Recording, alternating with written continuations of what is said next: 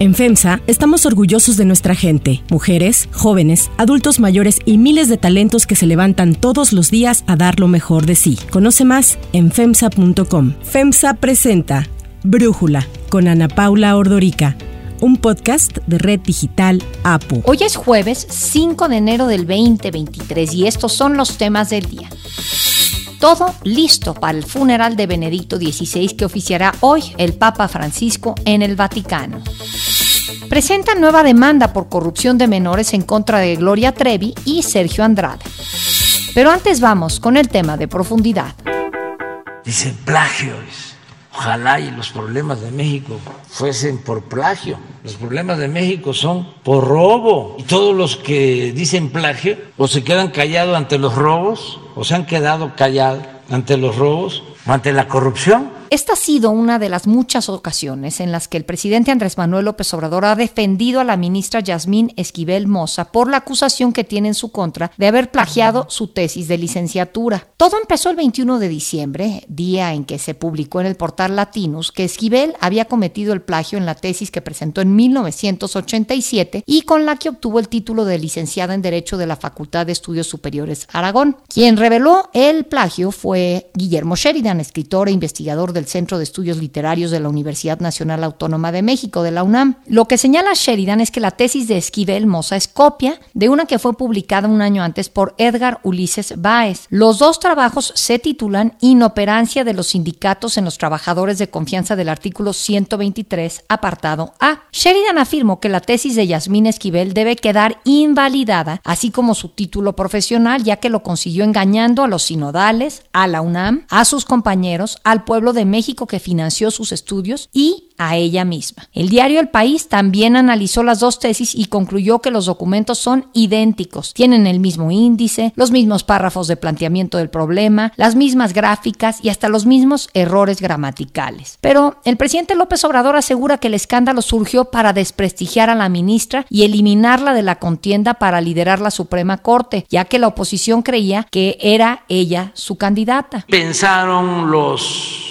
que están en contra de la ministra de que ya con eso la eliminaban como candidata. El golpe a esta candidata también tiene que ver con nosotros. Por su parte, la ministra Esquivel ha negado todo. Días antes de la votación que los ministros de la Suprema Corte realizaron para elegir a su nuevo presidente, publicó un comunicado en el que dijo que su tesis es la original. Afirmó que las acusaciones son mentiras y difamaciones que forman parte de una campaña perversa en su contra que pretendía incidir en la opinión pública y la de sus compañeros ministros. Hay quienes por razones económicas, cupulares o políticas quisieran debilitar a esta Corte. Yo no me presté ni me prestaré a ello y por eso actué con rapidez a efecto de contener los embates que se pudieran dar hacia mi persona o hacia el Poder Judicial de la Federación. Esquivel dijo que inició a escribir su tesis dos años antes de publicarla, o sea, cuando iba en tercer semestre de la carrera, por lo que no pudo haber copiado el trabajo de Edgar Báez y que al contrario, fue Báez quien plagió su documento. En medio de la polémica, la ministra Esquivel recurrió a dos personajes clave en el caso para sustentar que no cometió plagio. Primero, su asesora de tesis Marta Rodríguez Ortiz, quien firmó un documento en donde dijo certificar que el trabajo de su alumna Yasmín Esquivel es de su autoría. Rodríguez Ortiz, quien también fue asesora de Edgar Báez, informó que el 27 de diciembre encontró en el buzón de su casa una carta en donde supuestamente el licenciado Báez declaró que sí tomó referencias y textos del trabajo de Esquivel, testimonio que fue recabado por el notario Armando Mastachi Aguario. Pero, pues el escándalo continúa, ya que el notario tiene un historial de amistad con la Cuarta Transformación al haber beneficiado algunos de sus proyectos y negocios. Por ejemplo, en el 2020 testificó la creación de tres empresas del político venezolano Jonathan Teodoro Marín Sanguino, acusado por crear compañías fantasmas y quien tuvo un contrato con el IMSS por casi 820 mil pesos para abastecer cubrebocas a la institución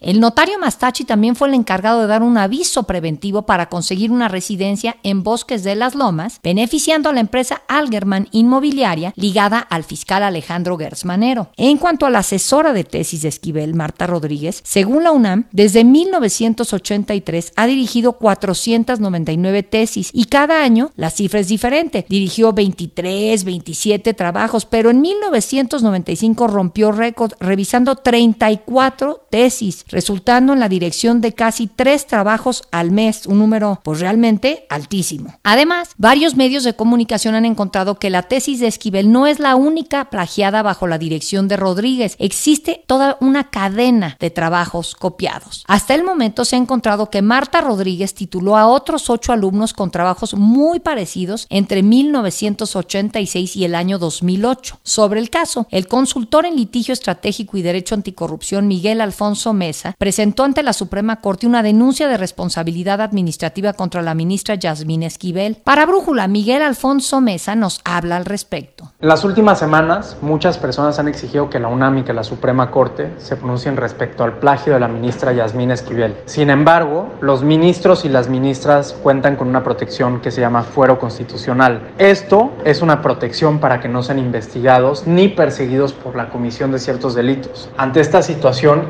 investigamos cuál sería la mejor estrategia jurídica para que se haga justicia en este caso y no quede la impunidad. La mejor estrategia es presentar una denuncia ante la Suprema Corte de Justicia de la Nación. Eso fue lo que hicimos. Esta denuncia, en primer lugar, va a llegar a la ministra presidenta de la Suprema Corte recién electa, la ministra Norma Piña. Ella deberá pronunciarse acerca de si debe investigarse a la ministra Esquivel o no. Ese es el primer escalón que debe atravesar este procedimiento. En segundo lugar, la Suprema Corte tiene una unidad general de investigación de responsabilidades administrativas que debe iniciar una investigación propia independiente de la investigación de la UNAM donde determine si la ministra Esquivel es responsable o no de una falta para el cargo que ocupa. Una vez que concluya esta investigación, debe presentarse una acusación ante el Pleno de la Suprema Corte, es decir, los 11 ministros y ministras. Ellos serán quienes en última instancia decidan si la ministra Esquivel incurrió en alguna responsabilidad y en su caso, cómo debe ser sancionada. Es importante recordar que existen varias sanciones para las responsabilidades administrativas. Pueden ir desde una simple amonestación hasta la suspensión del cargo, la destitución e incluso la inhabilitación para ser servidora pública. Estaremos a la espera de que la Suprema Corte dé una respuesta. Aunque ya reanudaron labores, todavía no se han pronunciado acerca de si va a iniciar esta investigación o no. También es importante resaltar que esta no es la única denuncia. Una vez que fue presentada, cientos de personas se sumaron a denunciar ante el portal de la Suprema Corte de Justicia de la Nación. Cualquiera puede ingresar a este y presentar su propia denuncia para exigir que se haga justicia. Como parte de su defensa, la ministra Esquivel Moza denunció ante el Ministerio Público que se había cometido plagio a su tesis. El lunes, mismo día de la votación para la presidencia de la Corte, se publicó un comunicado a nombre de la Fiscalía de la Ciudad de México en el que informó que tras la investigación es evidente que la denunciante no copió ni en partes ni en su totalidad la tesis de Edgar Báez y que él reconoció ante notario público haber sido quien tomó varias referencias y texto del proyecto de la doctora Yasmín Esquivel. El comunicado estuvo circulando todo el lunes mientras se realizaba la votación de los ministros. Llamaba la atención porque de forma ambigua parecía que en tan solo seis días, del 24 de diciembre en que la ministra Esquivel presentó su denuncia al 30 de diciembre, se habría resuelto que la plagiada había sido ella. Fue hasta el martes, cuando ya había perdido la presidencia de la Corte la ministra Esquivel, que la Fiscalía de la ciudad desconoció el documento e informó que las investigaciones continúan. Ayer se pronunció al respecto el vocero de la Fiscalía, Ulises Lara. De manera deliberada fueron filtrados tanto la carpeta de investigación, así como un falso comunicado de prensa a nombre de esta institución, donde se afirmaba erróneamente que el Ministerio Público resolvió que la denunciante fue víctima de plagio lo cual es absolutamente falso. La resolución de esta fiscalía es muy clara y se trata del no ejercicio de la acción penal por la prescripción de los hechos. El abogado Edgar Ulises Baez también se ha defendido, afirmó que el documento es de su autoría, que no ha declarado nada ante el notario público, que no ha sido llamado a testificar sobre el proceso de elaboración ni ha firmado ninguna carta. Además, ni siquiera podría haberlo hecho ya que está recuperándose de neumonía y de una operación de cataratas. En una entrevista para para Eje Central, dijo lo siguiente. Eso es por razonamiento deductivo. Si ella se graduó después que yo, entonces por lógica, si no es hacerse pato. Por su parte, el rector de la UNAM, Enrique Graue, informó en un comunicado que después de un análisis del comité existe una coincidencia mayor al 90% entre la tesis, por lo que resulta evidente la existencia de un plagio. En el documento se presume que el trabajo original es de Baez, pero la institución enfatizó que es necesario recabar información adicional y, de ser necesario, llamar a las partes involucradas.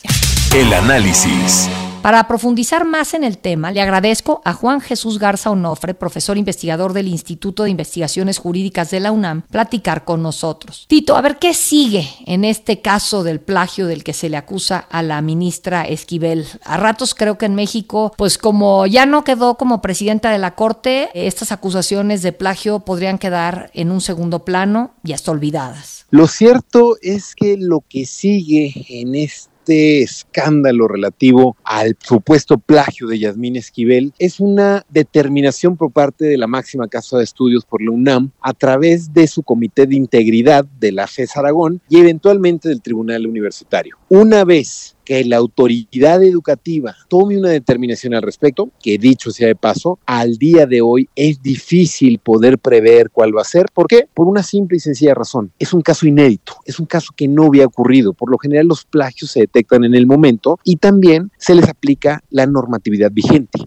Aquí la normatividad que tiene que regir es la normatividad de 1985-1986, que son los años en los que ocurrió el suceso. Entonces, cuando la UNAM tome una determinación al respecto, que en un sentido puede ser la revocación del título o en otro simple y sencillamente llamar la atención respecto a la profesora, respecto a indagar cuáles son los alcances que esta profesora tuvo en un lo que parecería una compra-venta de distintos trabajos académicos, una vez que se llegue a esa conclusión, puede tardar todavía unas semanas, unos un par de meses incluso, ahí es cuando entraría la actividad gubernamental. Es decir, podría la Suprema Corte tomar una determinación una vez que la UNAM haya llegado a una conclusión. En efecto, parecería que el tiempo es demasiado rápido, que están pasando muchas cosas en nuestro país, pero esto hay que decirlo, Ana Paula. El escándalo de un supuesto plagio, no de, no de un plagio menor, de un plagio completo de toda la tesis de licenciatura, implica no solamente que la ministra haya alcanzado dicho lugar haciendo trampa, sino también que se pone en entredicho la legitimidad de todo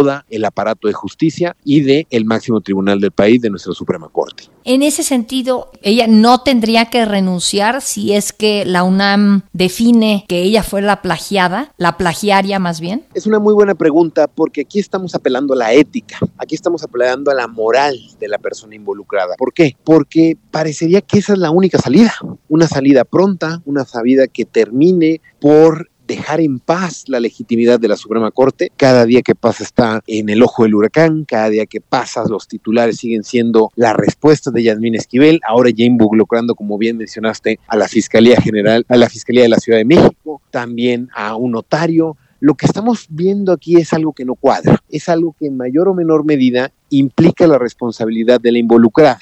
Y quizá la renuncia es una de las últimas alternativas, pero sí podría pedir licencia. Si hay un punto intermedio, puede, puede la Suprema Corte otorgarle una licencia en la que se aclara, pero parecería que ella está aferrada al cargo y que ella está empeñada en demostrar que es víctima y no alguien que al final del día plagió el trabajo, ¿no? En ese sentido, lo que estamos viendo aquí es algo que ojalá, una vez que la UNAM tome la determinación, Yasmín Esquivel por sí misma dé un paso para atrás antes que seguir mermando la legitimidad no solamente de ella, sino también de sus colegas. Bueno, y de la propia UNAM, ¿no, Tito? Sí, en efecto, tanto la Universidad Nacional como la Suprema Corte son dos de las instituciones más importantes para el desarrollo de la democracia en este país. En ese sentido, lo que estamos viendo en estos momentos, pues es en efecto es poner en entredicho el trabajo de muchas personas que elaboran de manera íntegra, ética, que siguen los lineamientos que exige la Universidad Nacional en México. En ese sentido, cuando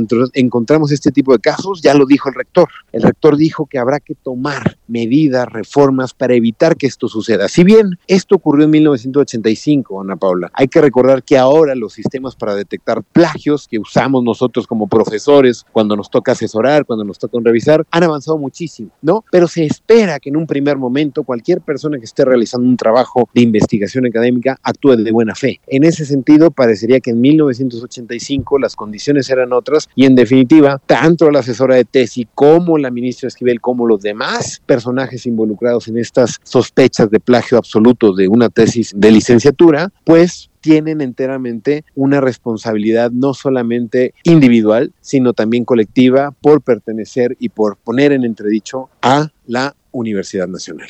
Tito Garza Onofre, muchísimas gracias. Aquí seguiremos el caso con mucha atención. No podemos soltarlo y que solo porque no quedó en la presidencia la ministra Esquivel, pues ya nos salvamos y entonces decimos no importó, ¿no? No, en absoluto. El caso hay que darle seguimiento hay que advertir que se puede tardar todavía varias semanas y demás. Y en ese sentido, por eso me parece que una salida sensata que la ministra podría utilizar es pedir una licencia en lo que se aclaran estas graves acusaciones en su contra, pero parecería que en los próximos días ella va a seguir actuando como si nada hubiera pasado. Hay que hacer mucha presión de parte de sociedad civil, por parte de academia, medios de comunicación, porque sí, me atrevo a decirlo, es el mayor escándalo de que ha habido en la Suprema Corte en la época contemporánea en México. Gracias, Tito.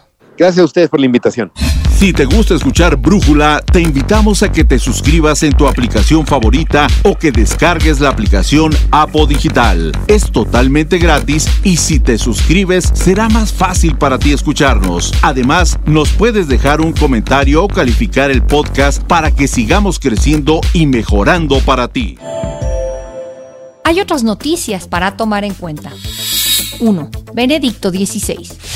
Ayer fueron introducidos los restos de Benedicto XVI en el féretro de madera de ciprés, uno de los tres en los que será enterrado en una ceremonia en la Basílica de San Pedro. Con eso está todo listo para el funeral que oficiará hoy el Papa Francisco, en el que también participará el decano de los cardenales debido a los problemas de movilidad del pontífice. Durante los tres días que se montó la capilla ardiente en la Basílica de San Pedro, cerca de 200.000 personas acudieron a despedir al Papa emérito, quien murió el 31 de diciembre a los 95 años. La caja de ciprés será introducida en otra de plomo de 4 milímetros de espesor y esta en otra de madera de olmo barnizada. Después del funeral, el féretro volverá al interior de la basílica para ser sepultado en las grutas vaticanas en donde se encuentran enterrados los papas. Para Brújula, Jorge Trasloceros nos habla sobre la vida y muerte del Papa emérito Benedicto XVI. Joseph Ratzinger, Benedicto XVI, como dijo Pérez, no es un papa para la prensa, no fue un papa para los titulares de la prensa, sino un papa para los libros de la historia. Podemos decir que es el gran teólogo, el gran intelectual del Concilio Vaticano II, que transforma la iglesia y que la sigue transformando, pues se sigue aplicando el Concilio Vaticano II, que tenía dos elementos fundamentales, volver a las fuentes originales de la religión católica cristiana y emprender un proceso de aprender a vivir en el mundo contemporáneo proponiendo la fe más que imponiéndola. Como teólogo genera una revolución en una frase de una de las encíclicas más importantes de la historia de todo el papado, que es de Urus Caritas Est, en donde él afirma que no se comienza a ser cristiano por una decisión ética o una gran idea, sino por el encuentro con Jesús de Nazaret. ¿Por qué es una revolución teológica? Porque a partir de ese momento es imposible conciliar una posición puritana con la religión católica. La religión católica es un encuentro, es una búsqueda eh, honesta de Jesús de Nazaret, sí, es el encuentro con esta persona y no puede derivarse de un código ético, ni de una ideología, ni de predicados autoritativos. Este es Joseph Ratzinger, un legado que no hemos acabado de entender bien, pero que conforme pasen las generaciones iremos entendiendo. Cierro diciendo, Joseph Ratzinger es el teólogo para el tercer milenio de la Iglesia Católica. 2. Clan Trevi Andrade.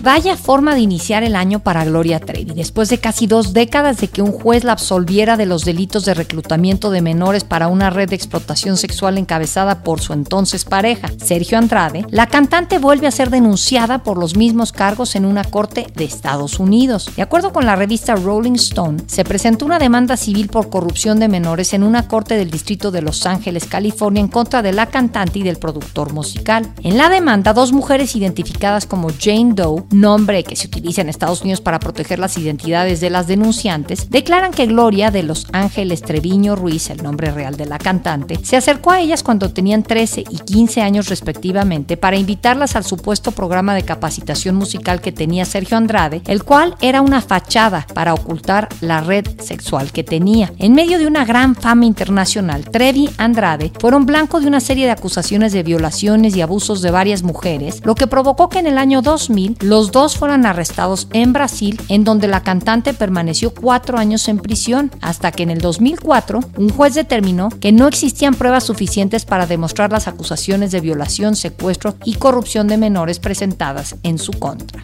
Un juez dijo lo que tenía que decir, dictó su sentencia y las cosas quedaron claras para todos aquellos que cacaraqueaban. Para cerrar el episodio de hoy, los dejo con música de Dion Warwick.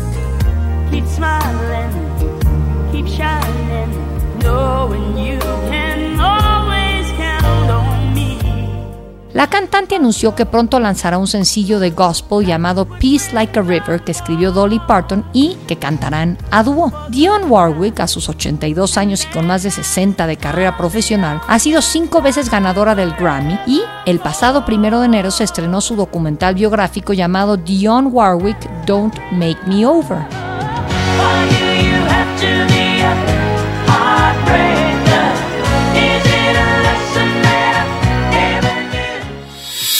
Yo soy Ana Paula Ordorica. Brújula lo produce Batseba Faitelson. En la redacción, Airam Narváez. En la coordinación y redacción, Christopher Chimán. Y en la edición, Cristian Soriano. Los esperamos mañana con la información más importante del día. Oxo, Farmacias ISA, Cruz Verde, Oxo Gas, Coca-Cola FEMSA, Invera, Torrey y PTM son algunas de las muchas empresas que crean más de 245 mil empleos tan solo en México y generan valor como parte de FEMSA. FEMSA presentó Brújula con Ana Paula Ordorica, un podcast de Red Digital APO.